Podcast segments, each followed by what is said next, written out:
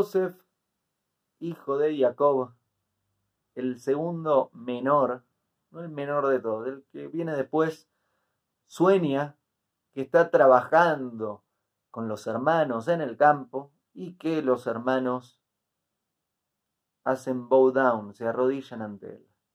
Luego sueña que la luna y el sol hacen lo mismo.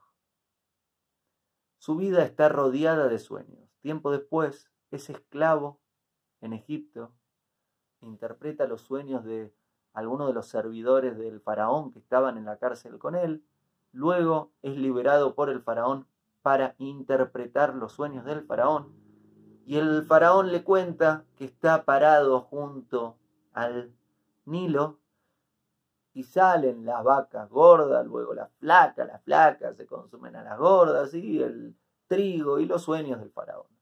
Hay algo muy interesante entre los sueños que tuvo Joseph y los sueños que tuvo el faraón cuando los analizamos en detalle.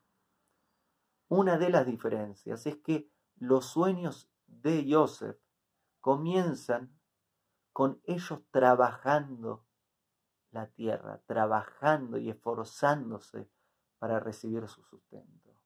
A diferencia del faraón que su sustento llega, está parado ahí frente al Nilo y no comienzan sus sueños con trabajo.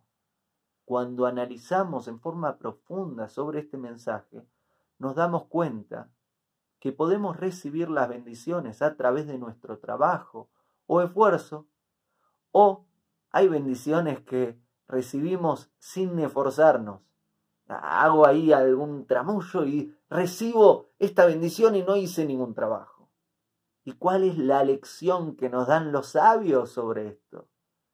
La lección que nos dan es que el trabajo honrado, la bendición que viene por trabajar es la buena bendición.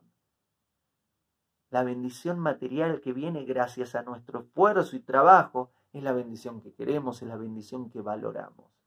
Y la bendición que debemos evitar, que no tenemos que meternos ahí, es la bendición que viene sin trabajo. La bendición que viene del malvado. Lo que se dice es que la clipada gratis. ¿Qué quiere decir la clipada gratis?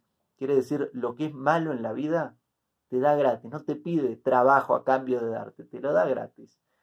Y eso hay que tener cuidado, porque lo bueno, lo bueno pide algo a cambio esforzate, agradece.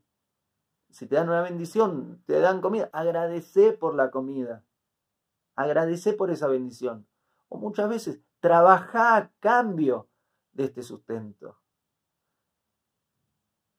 Ah, no, pero yo quiero todo gratis. No conviene ese camino.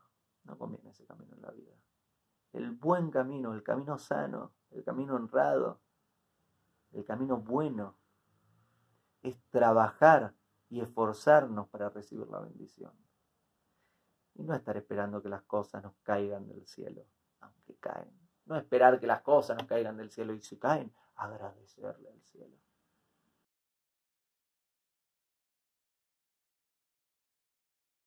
Hago esta rápida pausa comercial para agradecerte por oír mi podcast y pedirte que si te gusta lo recomiendes.